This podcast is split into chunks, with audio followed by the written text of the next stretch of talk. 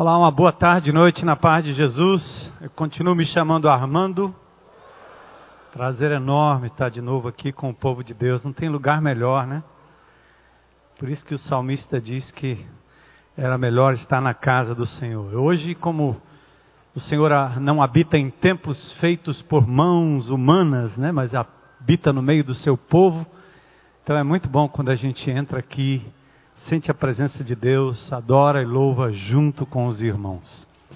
Eu quero convidar você a abrir comigo no livro de Malaquias, é o último livro do Velho Testamento, certo? Então acha lá a, o início do Novo Testamento, que é o primeiro livro Mateus, aí você volta um e acha o livro de Malaquias.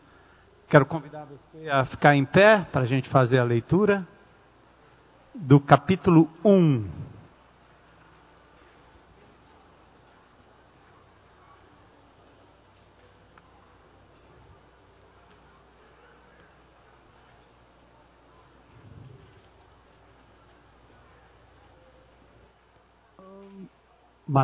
Malaquias, capítulo 1, são 14 versículos.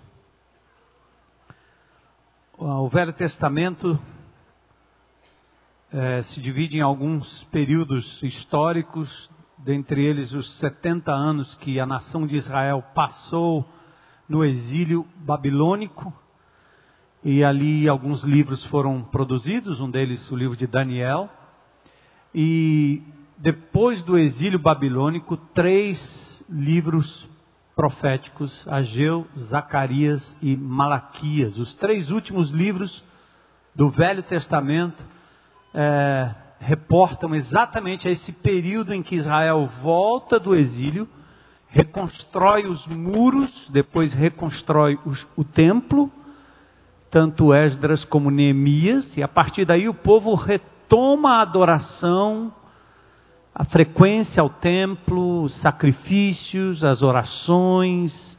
Então é um tempo é, de muita alegria, o povo poder voltar do cativeiro e de novo se reencontrar com a terra prometida. É um tempo é, bem interessante. Mas Malaquias é um profeta enviado por Deus, a palavra dele quer dizer um mensageiro, um enviado do Senhor. E esse primeiro capítulo tem uma advertência para o povo que certamente servirá para nós hoje. Uma advertência à palavra do Senhor contra Israel por meio de Malaquias.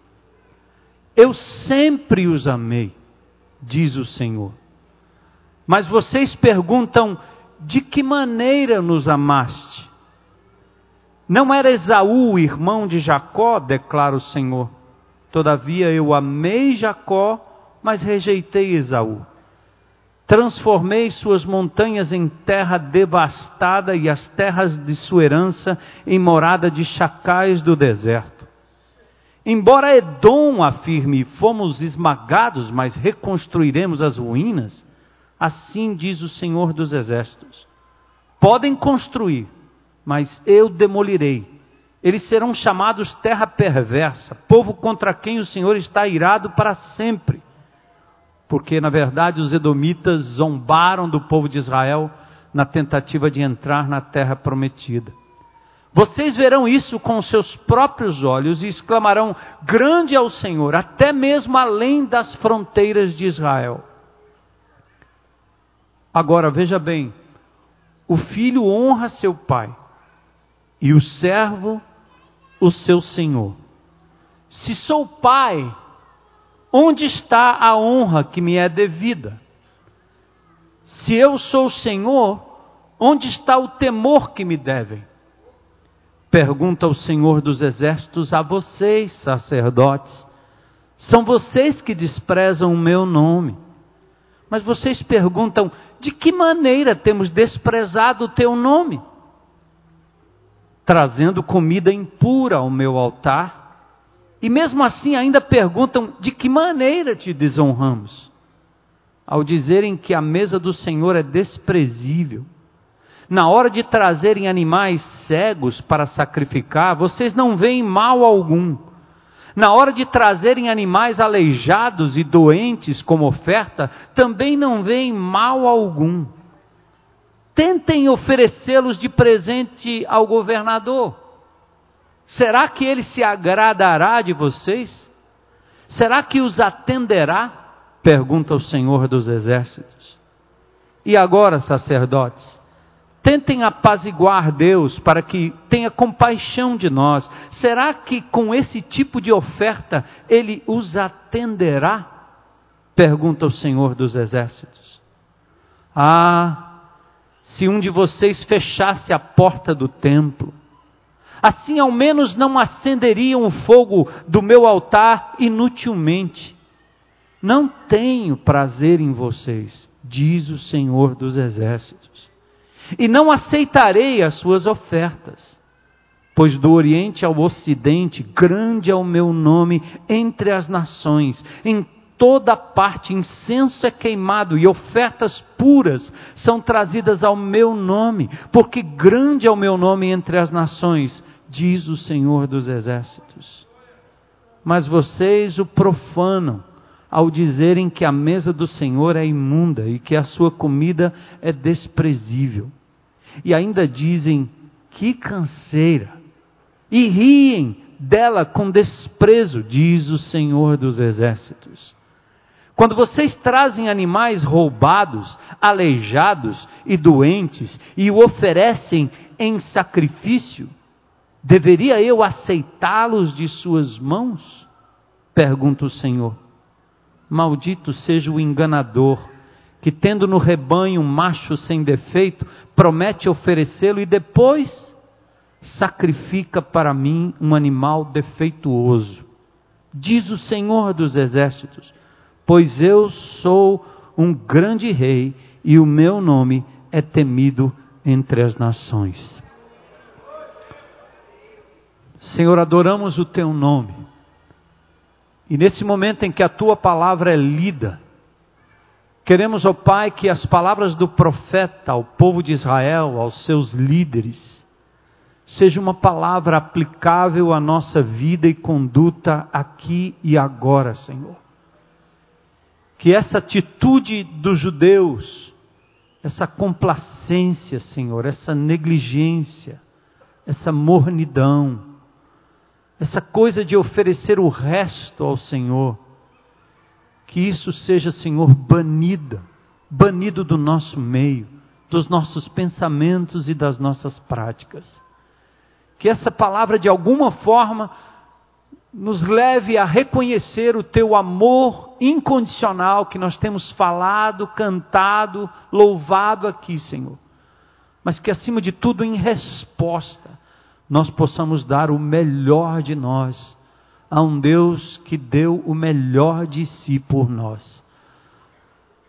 Desperta o teu povo, Senhor, para o chamado, a responsabilidade, a missão que nós temos aqui agora, neste mundo, neste país, nesta cidade, neste contexto. Usa-nos, Senhor, para a honra e glória do teu filho Jesus, pois é em nome dele que nós oramos e agradecemos. Amém. Podem sentar.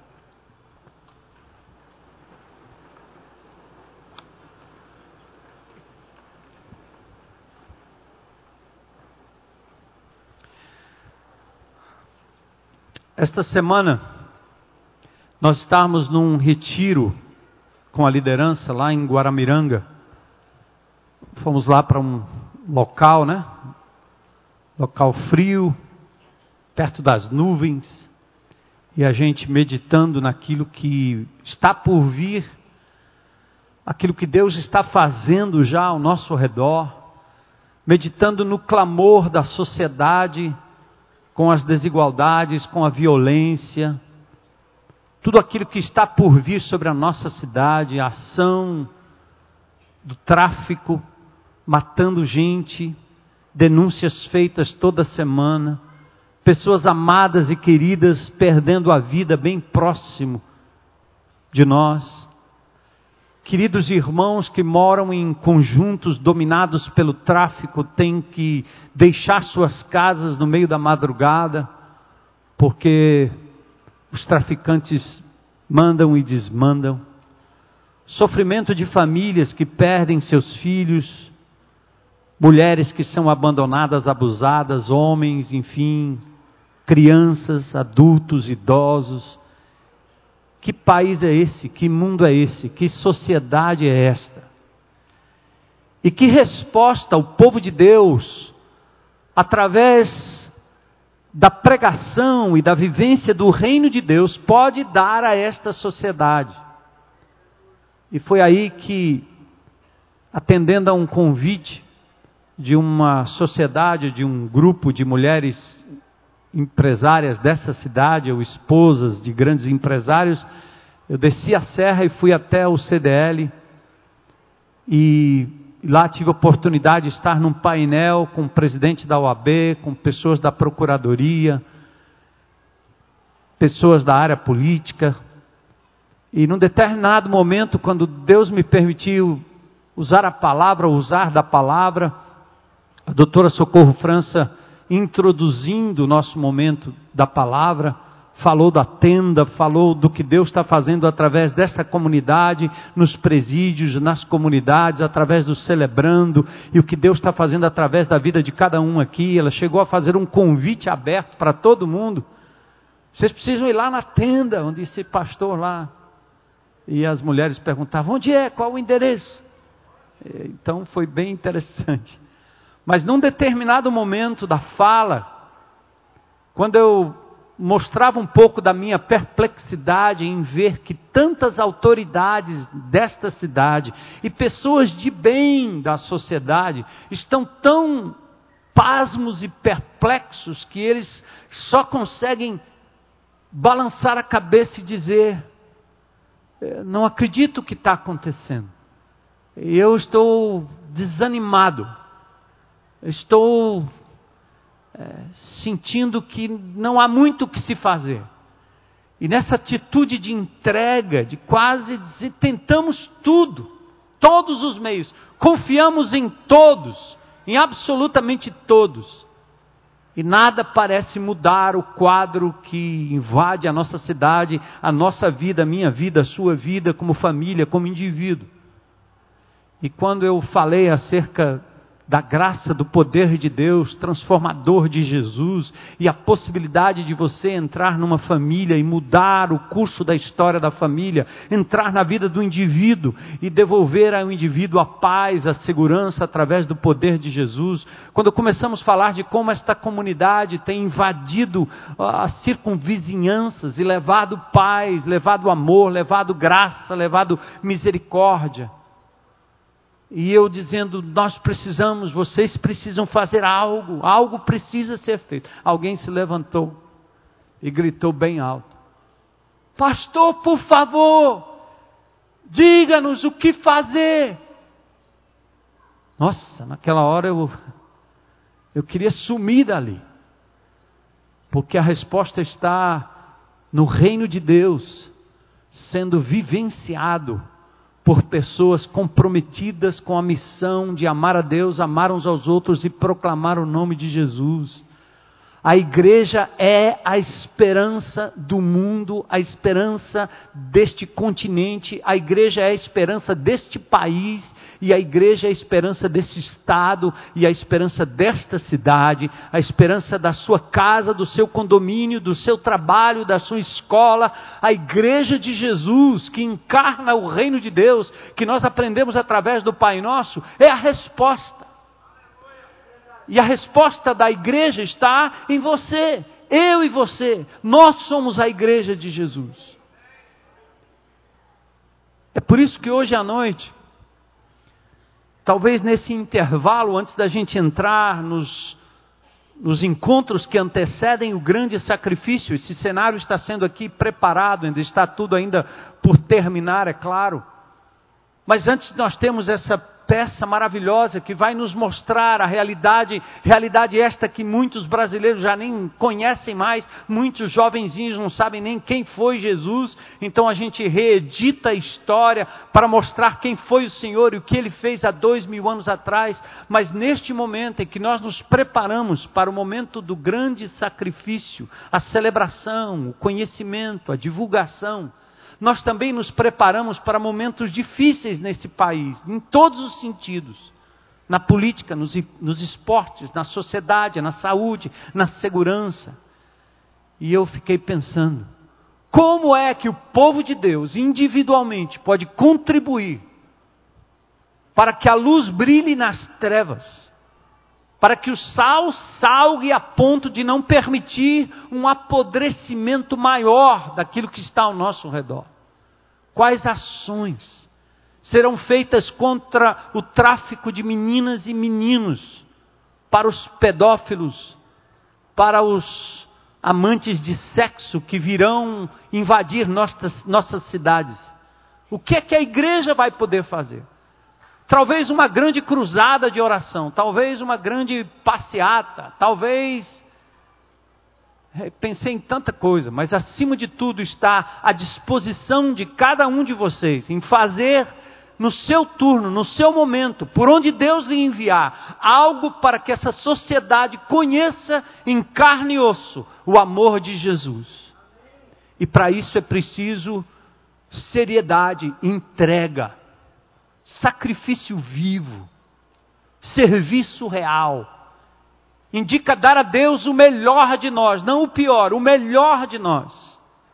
E exatamente neste contexto de desafio é que nós então mergulhamos nesse texto da palavra de Deus, para entender como Deus tratou uma nação que foi tão amada, tão cuidada, tão privilegiada, mas tão negligente daquilo que Deus deu como missão que acabou transformando os momentos de adoração, os ritos que eram para levar as pessoas à presença de Deus e levá-las dali para levar Deus aos outros, acabou transformando aquele rito num fim em si mesmo e perderam a noção de quem era o Senhor dos exércitos, o Senhor dos exércitos, o grande e poderoso Deus. Malaquias meu anjo, meu mensageiro. Enquanto outros profetas profetizaram em dias de mudanças políticas e de prosperidade, Malaquias profetiza no momento difícil e escuro da sociedade. Parece que não havia evidência da ação poderosa de Deus nos dias de Malaquias. Era como se Deus estivesse tirado, tivesse tirado a mão ou deixado de atuar poderosamente, miraculosamente, intervindo na sociedade, como fez nos dias de Elias, nos dias de Eliseu. O templo estava pronto, a tenda estava posta, bonita, mas não havia indícios de que a glória de Deus estava ali, naquele lugar, no templo. Não havia indício de que a manifestação divina encontraria ou encontrava corações abertos para receber a glória de Deus. Nós estamos, eu tenho um grupo pequeno que se reúne aos sábados de pessoas dessa cidade que estão sendo convidadas para virem, pessoas do jornalismo, da política, pessoas do, do magistrados e etc. E foi interessante que um veio aqui na quarta-feira, uma pessoa trazida pelo Major Plaut, disse que ela entrou aqui, olhou tudo isso e eles esqueceram que era quarta-feira, não tinha quase ninguém aqui, a não ser os funcionários aqui, acho que nem só o pessoal que guarda a propriedade. Mas a descrição dele era mais ou menos assim: se existe céu, aquele lugar é parecido. Porque eu entrei ali, encontrei uma paz que eu mas eu fiquei pensando, mas não tinha ninguém. E a propriedade não é sagrada. Sagrados são os que frequentam aquela propriedade e que se reúnem ali em nome de Jesus e que adoram o nome dele e que estão espalhados em toda a cidade. Glória a Deus. Mas naquela época, gente, estava tudo armado, tudo pronto.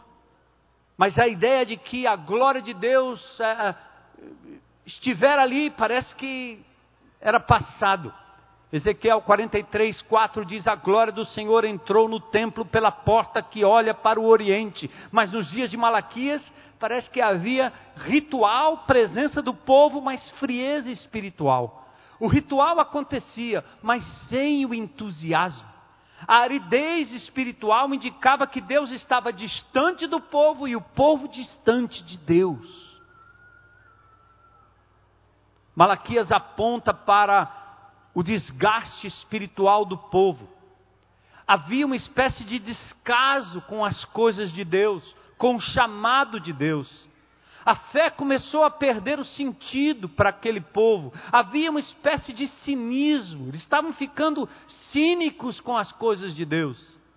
Já viram aquele crente que conhece Jesus há tanto tempo, até conhecedor da Bíblia, mas ele brinca com o nome de Deus como se brincasse com um, um artista ou um humorista qualquer.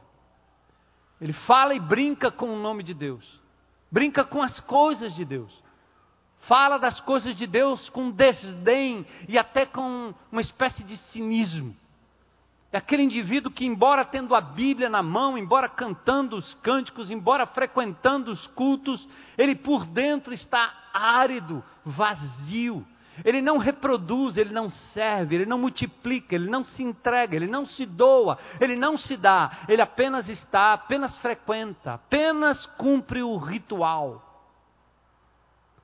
Malaquias aponta para esse desgaste. O desgaste que vem na vida daquele que se esquece do Criador e se apega à criatura ou à criação. Desgaste que vira quase um deboche eles perderam contato com Deus vivo. Senhor, livra-nos disso. Com a ternura profética, o povo de Deus aqui é chamado a um despertamento para adorar e servir a Deus de forma sacrificial, excelente e prazerosa. Vemos numa grande congregação o entusiasmo e o fogo dos que acabaram de ser resgatados por Jesus. É o que a gente vê aqui nessa comunidade. Novos convertidos fazendo a obra, indo atrás, abrindo os grupos pequenos, deixando entrar mulheres, crianças, adultos, não interessa. Pessoas que estão indo nos bairros, nos becos e estabelecendo grupos pequenos ali pessoas que estão levando amor e cuidado às casas de recuperação, servindo nas comunidades, indo aos presídios, novos convertidos. Eles não têm muito da teoria, da teoria, da doutrina, do aprofundamento, nem do tempo e da experiência, mas são instrumentos nas mãos de um Deus poderoso, enquanto os velhos se recolhem e formam grupinhos que se perpetuam para cuidar dos seus próprios problemas, Problemas esses que parece que nunca se acabam.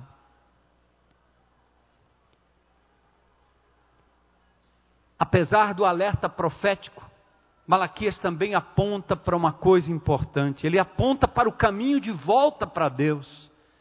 Ele diz que apesar da inconstância do povo de Israel, verso 6 do capítulo 3, ele diz: Quero que você saiba de uma coisa, eu quero que vocês saibam: Deus não muda. Porque eu, o Senhor, não mudo. Por isso, ó filhos de Jacó, não sois consumidos. Você precisa acreditar nisso, que a fidelidade de Deus permanece e a razão de a gente estar aqui nesse lugar, respirando ainda hoje, com todas as lutas e problemas, com todas as limitações, é porque Deus é fiel e Ele não muda. Ele não muda.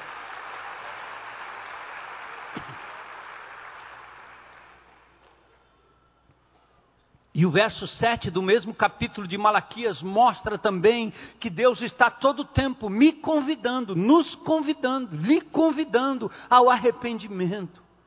Volta, cara. Volta, menino, volta, homem, volta, ancião, volta, família, volta, mulher, volta. Tornai-vos para mim, o Senhor diz, e eu me tornarei para vós outros, diz o Senhor dos exércitos. Deixa o rito Deixa a tradição. Deixa essa coisa enclausurada que olha para o próprio umbigo. Se volta para Deus. curta-o, viva-o, entusiasme-se com ele, adore-o todo o tempo.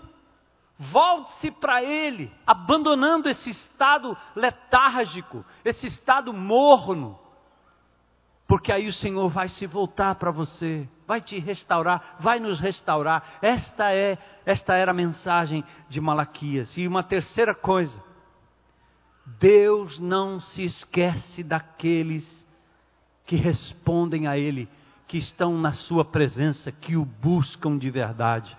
Verso 16 do capítulo 3 de Malaquias diz: Havia um memorial escrito diante dele, o Senhor, para os que temem ao Senhor. É como se Deus colocasse ali um, um, um memorial, uma escrita, um, um marco. Aqueles que se agradam de Deus, embora sofram, embora percam, embora passem por lutas e dificuldades, o Senhor os honrará, porque Deus não os tira da sua presença, nem dos seus olhos. Fica firme, persevere. Então vamos olhar para o capítulo 1, eu quero dar a estrutura do capítulo. Do verso 1 nós temos a sentença. Dos versículos 2 a 5 nós temos a sentença contra o povo em geral. E dos versículos 6 a 14, a sentença é contra os sacerdotes, a liderança, os que têm posição de autoridade, os que lideram na casa de Deus. Primeiro verso 1, olha a sentença. Sentença pronunciada pelo Senhor contra Israel por intermédio de Malaquias. A nova versão internacional, ela usa a palavra uma advertência.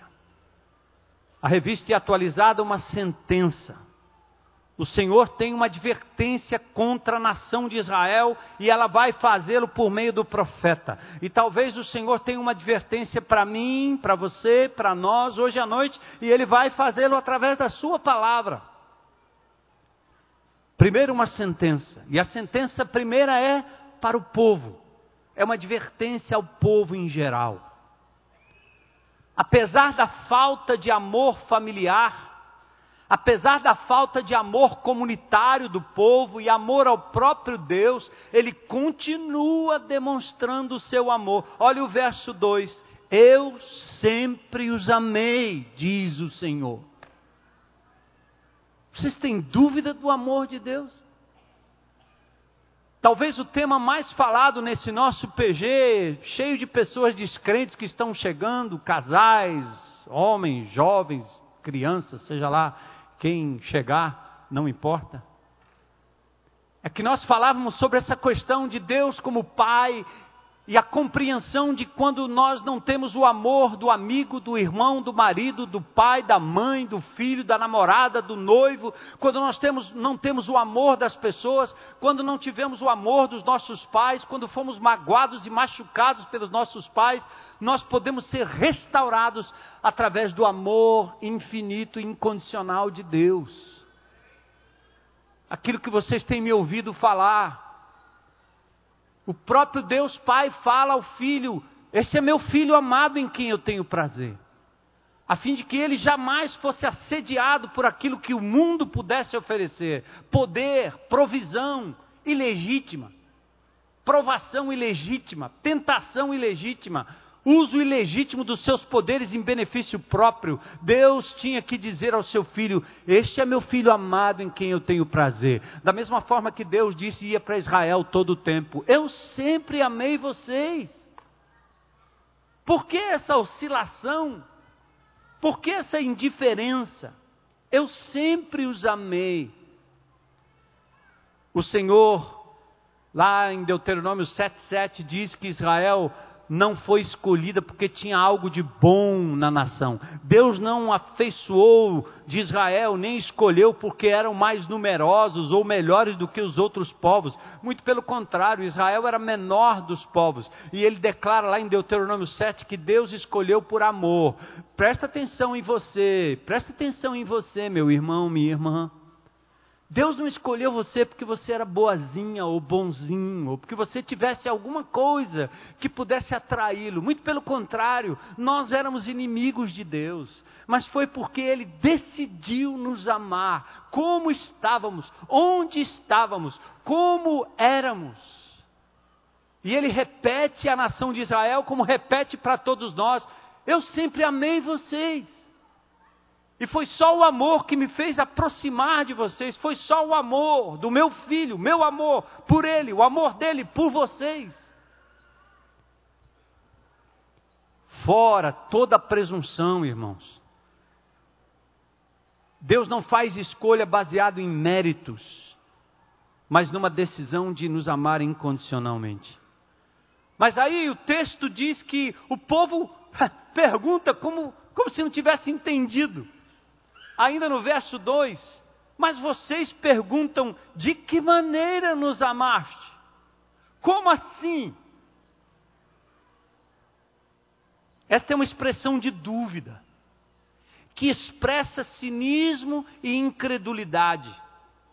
Dúvida acarretada pelo não reconhecimento do amor incondicional de Deus. Porque talvez, assim como o povo de Israel, você duvide do amor de Deus quando as coisas não dão certo. E talvez, como Israel, você aprendeu que Deus é o super-herói, que Ele só ama quando tudo dá certo, quando você consegue tudo que você quer. E isso vocês viram no Pai Nosso, é uma demonstração de que você ama mais o que Deus tem para te dar do que a pessoa de Deus. Lembram-se disso? Como assim? Como é que o Senhor tem me amado? Se eu peço, o Senhor não responde. Se as coisas parecem que estão dando para trás. Como assim? Essa é uma expressão que vem do não reconhecimento do amor incondicional. Por isso ele exemplifica aqui na escolha de Jacó depois exemplifica também na intervenção de Deus sobre os inimigos edomitas, o texto que a gente leu. Só uma mente incrédula só uma mente egoísta, voltada apenas para as suas necessidades, não é capaz de perceber o que Deus está fazendo ao nosso redor e em nosso favor. Por isso, não questione o amor de Deus e por isso esteja pronto a reconhecer e a andar neste amor e ser motivado a servir a Deus através deste amor. Versículos 6 a 14, agora vem uma advertência ao sacerdote. Malaquias falou com o povo, o povo que não reconhecia o amor de Deus. Qual motivação você precisa para servir a Deus com excelência, para dar a Deus o melhor de você? Tem recebido de Deus dons e talentos para o servirem. Os que são mais velhos na fé têm recebido do Senhor grandes privilégios, mas também isso indica grandes responsabilidades. Dá uma olhada em Lucas capítulo 12, versos 47 e 48. Aliás, acho que o 47 não vai estar aí, mas deixe-me ler o 47. Aquele servo que conhece a vontade de seu senhor e não prepara o que ele deseja, nem o realiza, receberá muitos açoites. Ops, agora o verso 48. Voto 8. Está aí? Um, dois, três, já. Mas aquele que não a conhece e pratica coisas merecedoras de castigo, receberá poucos açoites. Por quê? Qual é o princípio? A quem muito foi dado, muito será o quê? Exigido. E a quem muito foi confiado, muito será o quê? Pedido. De vez em quando um irmão vem aqui né, e diz assim, pastor, eu queria estudar teologia. Eu disse, para que, que você quer estudar teologia, irmão? E às vezes, conhecendo a vida do indivíduo, eu digo o seguinte: estudar teologia é acumular condenação sobre a sua vida. Porque quanto mais você aprende, mais você vai ter que dar contas a Deus, amigo. Você não consegue praticar nem o básico. Briga com a mulher, briga com os filhos, não paga as contas direito vive comendo mal, vivendo mal, e agora quer estudar teologia. O intuito dele é saber mais de Deus para manipular a verdade e dizer que ele de verdade é um conhecedor da Bíblia. Para com isso. Por isso, Paulo diz que a gente deve andar à medida daquilo que a gente já tem alcançado. Por isso que um novo convertido dá tantos passos na vida cristã, porque ele sabe bem pouquinho, mas pratica o pouco que conhece. Ele diz assim: Eu era cego, e agora eu vejo. E o velho na fé fecha a boca, sabe a teologia, sabe a doutrina da salvação e não prega.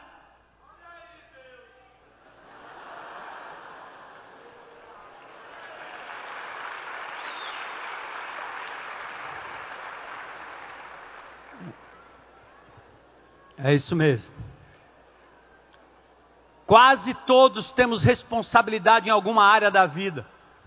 Quando Malaquias adverte os líderes, nós podemos aplicar isso para a nossa vida agora. A maioria de vocês tem responsabilidades em alguma área da vida, como pai, como mãe, como patrão, empregado, estudante, profissional, enfim. Cristo nos deixou aqui nesse mundo para o cumprimento da sua missão, amá-lo acima de todas as coisas, nos relacionar com o povo de Deus, proclamar Jesus.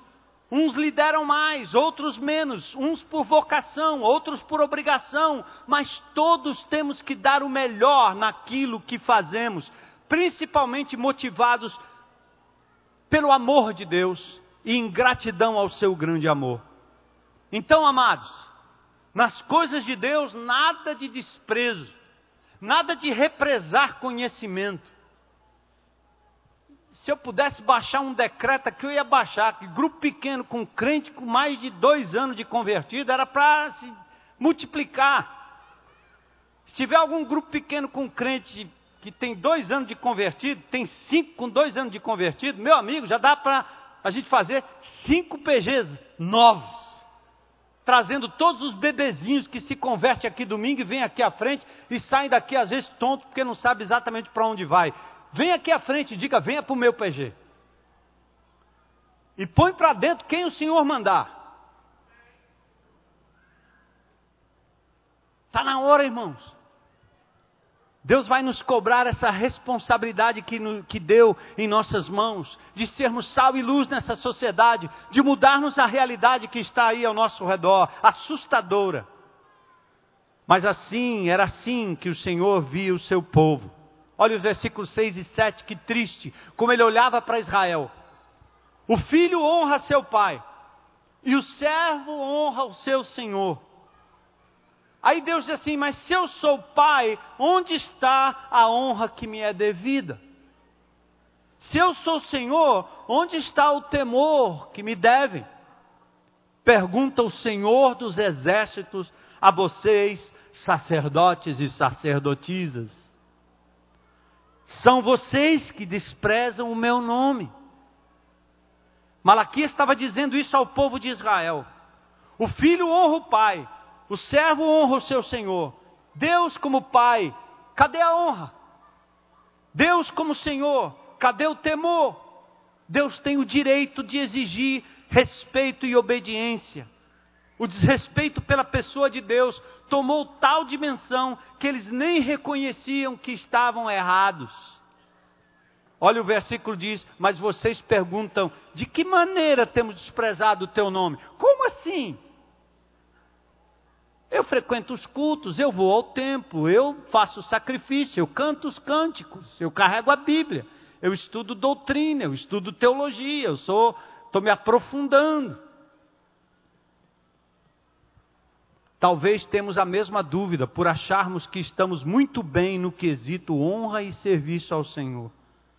E Malaquias é usado por Deus para denunciar o desprezo que eles estavam tendo em relação ao Senhor povo e sacerdote estavam oferecendo o pior que eles tinham para o Senhor. E agora nos versículos 7 e 8 nós temos a denúncia divina.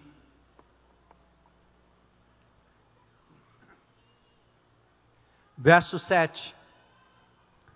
Vocês estavam trazendo comida impura ao meu altar e mesmo assim ainda perguntam de que maneira te desonramos. E ao dizerem que a mesa do Senhor é desprezível. Olha o verso 8 que Deus está dizendo para Israel: na hora do sacrifício, na hora de trazerem animais cegos para sacrificar, vocês não veem mal algum. Na hora de trazerem animais aleijados e doentes como oferta, também não vem mal algum? Gente, tanto em Levítico no capítulo 22, como em Deuteronômio capítulo 15, Deus normatiza as ofertas. Ele diz assim para o povo: Se você me ama acima de todas as coisas, tragam o melhor do seu rebanho. O cordeiro mais novo, o perfeito. O animal não pode ter nenhum defeito.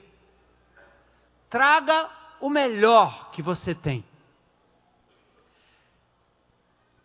E aqui Israel, a essa altura do campeonato, estava tentando enganar a Deus, oferecendo exatamente o oposto daquilo que ele já havia descrito como uma demonstração de amor, de respeito e de honra ao Senhor dos Exércitos. Ele diz: quando vocês trazem comida, ela é impura. O pão, como oferta, é impuro.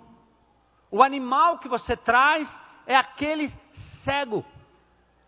Os animais que você estão trazendo são os aleijadinhos, que não têm valor no mercado. Mas é um animal de qualquer jeito. Animal por animal, tanto faz. Tanto faz não. Você está oferecendo aquele que é desprezado, o que vale menos diante de um Deus que te deu o melhor. Que tristeza. Os animais doentes, vocês estão levando para o mas não é para sacrifício mesmo? Leva lá. Chocante. Chocante. É tão chocante que Deus chega a dizer no verso 10: ah, se um de vocês fechasse a porta do templo.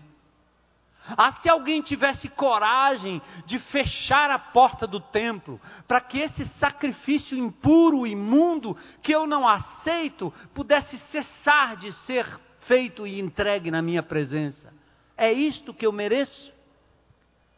No verso anterior, ele ainda diz o seguinte: Você daria esse tipo de oferta para o governador? Será que ele aceitaria? Toda vez que a gente faz uma campanha, tragam brinquedos. Ou então nós estamos precisando dar ali na casa de recuperação, fazemos ali um chá de, de panela para aqueles meninos que quase nada têm ali.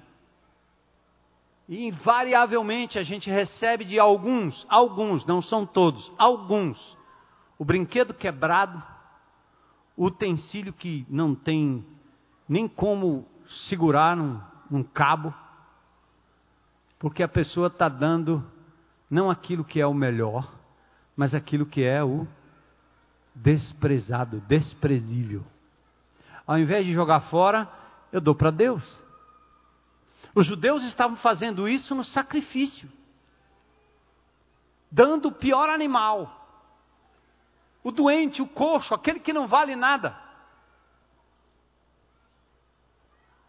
Chocante. E Deus diz assim: era melhor que vocês fechassem tudo isso aqui, do que estar oferecendo para mim algo que não é o melhor de vocês, que não demonstre a honra que vocês devem ao meu nome.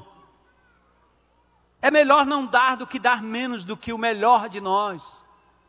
Malaquias quer que o povo saiba que Deus não tem prazer em rituais, Deus não tem prazer em sacrifícios que não traduzam a real devoção, o melhor de você para o Senhor dos exércitos, aquele que nos ama incondicionalmente. Deus mostra a Israel, assim como quer mostrar para nós hoje à noite, que não somos os únicos que adoram ao Senhor. Deus chega ao ponto de, no verso 11, dizer assim: Vocês me dão essas coisas aí, esse resto de tempo, esse resto de dedicação, esse resto de oferta. Eu quero que vocês saibam que no mundo inteiro, no mundo inteiro, há aquele aqueles que me adoram, que honram o meu nome. O verso 11 ele, 11 ele diz: Pois do Oriente ao Ocidente, grande é meu nome entre as nações. Em toda parte, incenso e ofertas puras são trazidos ao meu nome, porque grande é o meu nome entre as nações, diz o Senhor dos Exércitos. Malaquias acaba com o alto engano e a falsa noção de dever cumprido. Quando eu dou o pior para Deus, consciência lavada, mesa imunda e oferta desprezível, resultado de um coração irreverente e de um coração desobediente a Deus. Verso 12: Mas vocês profanam o nome ao dizerem que a mesa do Senhor é imunda e que a sua comida é desprezível. Não é pelo falar, é pelo agir que se diz. Verso 13. A realidade do enfadonho ritual que tenta agradar a Deus com aquilo que é resto, sabe o que acontece? Cansa, fica chato, não tem alegria, nem tem prazer, não produz renovo. E o povo dizia: que canseira, que negócio chato. Esse ritual, essa entrega, essa oferta, esse momento, essa ceia, esse cântico, essa palavra, coisa chata. Fazemos pouco caso. Uma versão diz muxoxo. O fruto do roubo, o aleijado, o doente. E o verso 14 ele diz: Maldito seja o enganador, que tendo no rebanho um macho sem defeito, promete oferecê-lo e depois sacrifica um animal defeituoso.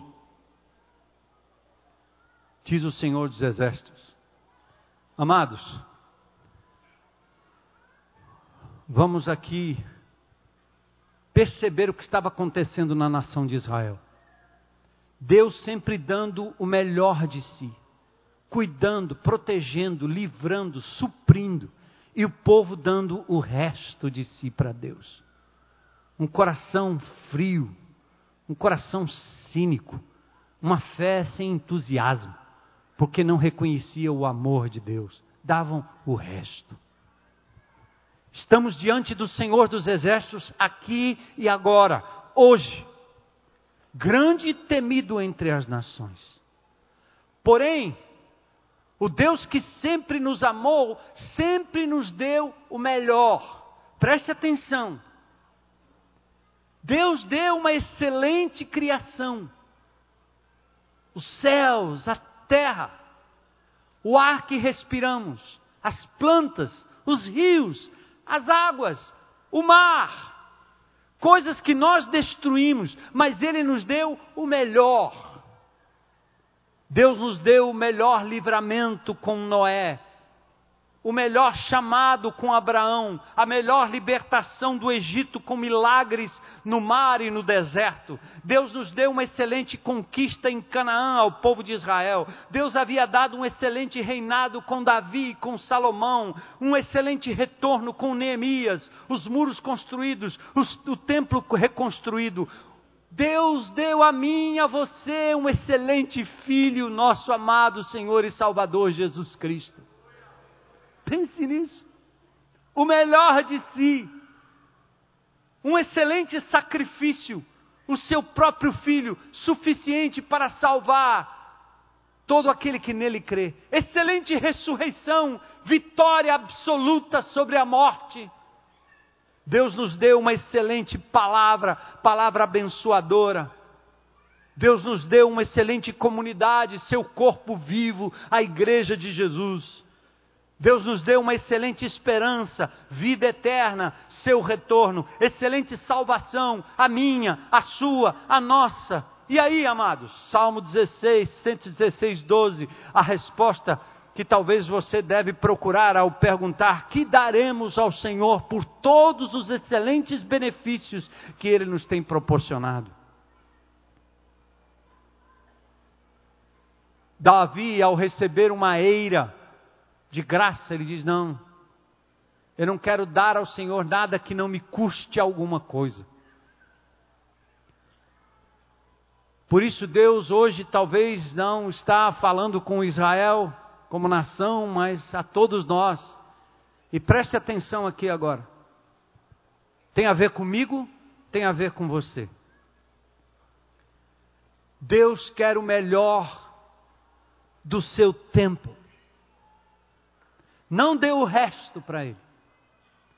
Não dê as horas de sono, as últimas horas, os últimos momentos. Se o final do dia é o seu momento mais cansado, não dê o resto para o Senhor, porque alguém está levando o melhor e o excelente tempo da sua vida. Dê o melhor do talento que Deus tem lhe dado. A capacidade natural que foi colocada à sua disposição, mas essa capacidade que você tem para amar, para fazer, para ser um artesão, para ser um professor, para entender, para estudar, para explicar, para desenhar. Qual é o talento natural que Deus tem lhe dado? O que, que Ele está pedindo? Para que, que Ele lhe deu? Para você ganhar dinheiro? Para você ser conhecido na sociedade? Para você se destacar na universidade? É para isso? Para você ganhar proventos e poder construir a sua casa? Será que foi para isso que Deus lhe deu? Em parte sim.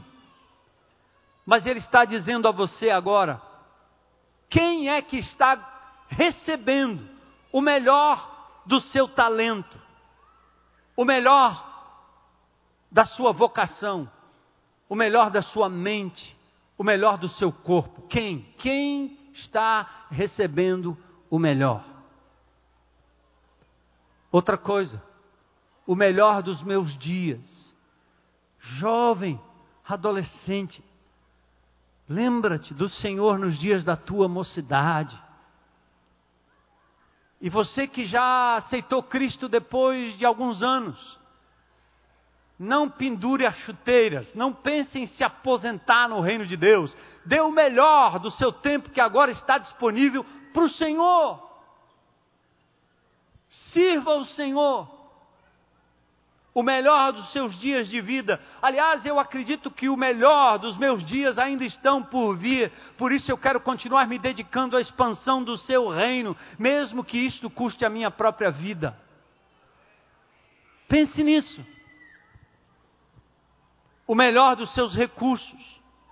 Uma alma vale mais do que o mundo inteiro. Invista no reino de Deus, invista no ganhar almas para Cristo, invista no expandir o reino de Cristo ao seu redor. Dê o melhor da sua adoração. O que é que entra no seu ouvido, no seu fone de ouvido? É aquilo que proclama e dignifica o nome do Senhor? Ou é o quê? Qual o melhor do seu tempo, dos seus olhos, da sua atenção? Está em quê? Absolutamente em quê? O melhor do seu culto, o melhor do seu coração, o melhor do seu trabalho. O que você tem oferecido ao Senhor? Espero que não seja um tempo coxo aleijado, um coração coxo aleijado, um dinheiro coxo aleijado, um empreendimento coxo aleijado, um tempo coxo e aleijado. Os desafios nos convidam a uma entrega total do que somos e do que temos ao Senhor. Um Deus excelente merece um excelente compromisso. Por isso eu quero convidar você hoje à noite a rever o fato de que Deus nos ama incondicionalmente. E o seu amor deve nos mover a que demos o melhor de nós. Quando a gente ama alguém, a gente fica meio abobalhado no começo, não é não? Dá tudo, pensa todo o tempo, quer dar o melhor, quer entregar tudo, a vida, a alma, o coração. Por isso somos desafiados a amar a Deus acima de todas as coisas.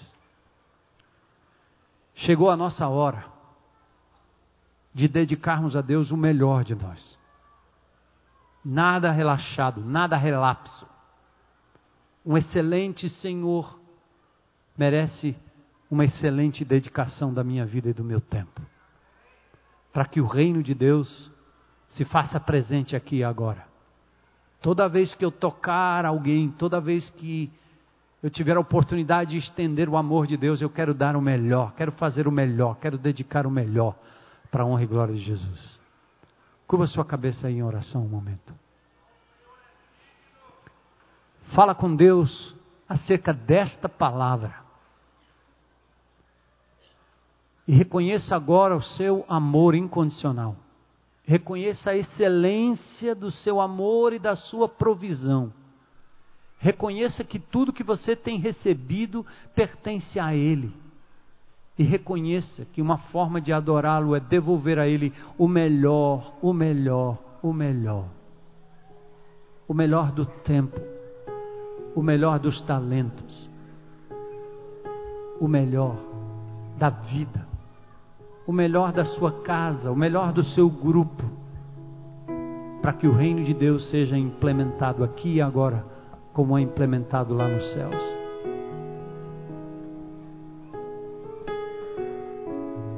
Glórias ao teu nome, Jesus.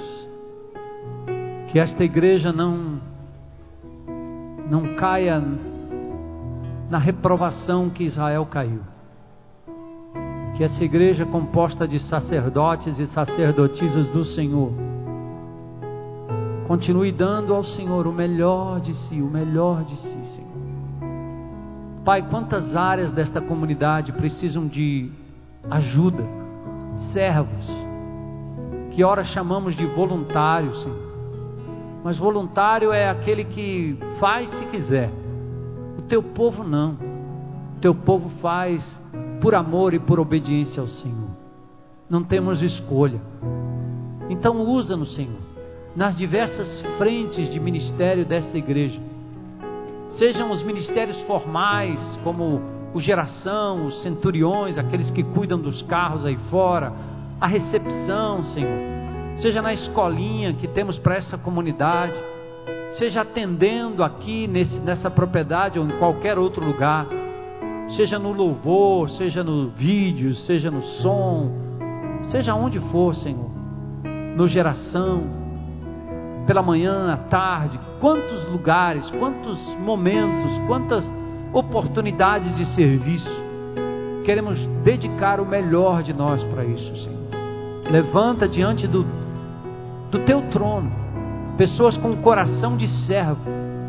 E não só para servirem aqui, Senhor, institucionalmente, mas por onde quer que eles andem, que eles procurem sempre uma oportunidade de servir a comunidade, servir as pessoas, Senhor, e demonstrar que o reino de Deus é chegado aqui entre nós e através de nós.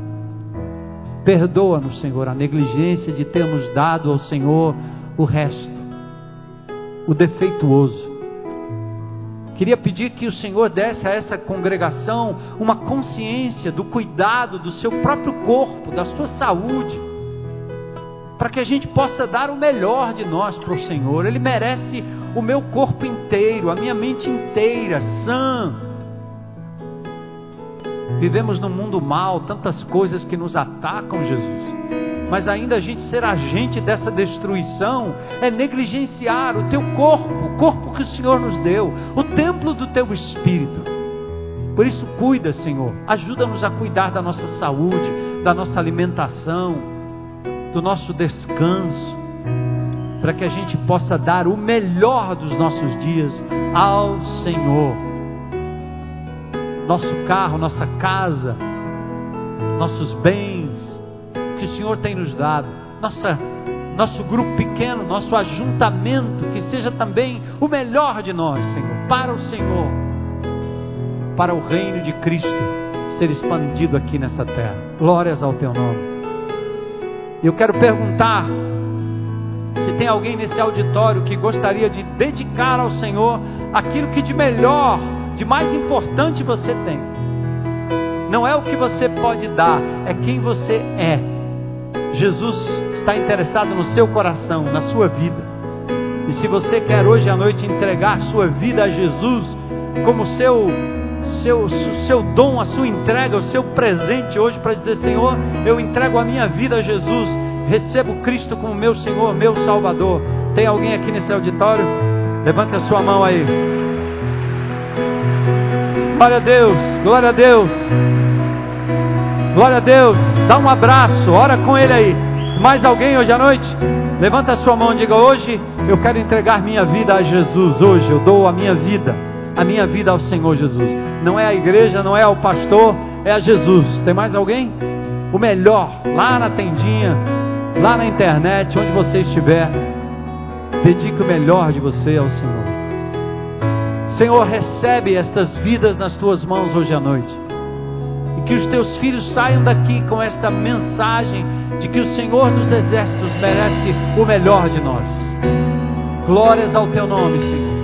Que sejamos um instrumento do teu reino, por onde quer que a gente passe, Senhor. E que nenhuma necessidade da sua igreja deixe de ser suprida, Senhor. Seja financeiramente, seja com tempo, com a dedicação dos talentos, enfim, Senhor. Glórias sejam dadas ao teu nome. Eis-nos aqui, Senhor. Tudo, tudo, tudo queremos entregar diante do teu altar em nome de Jesus.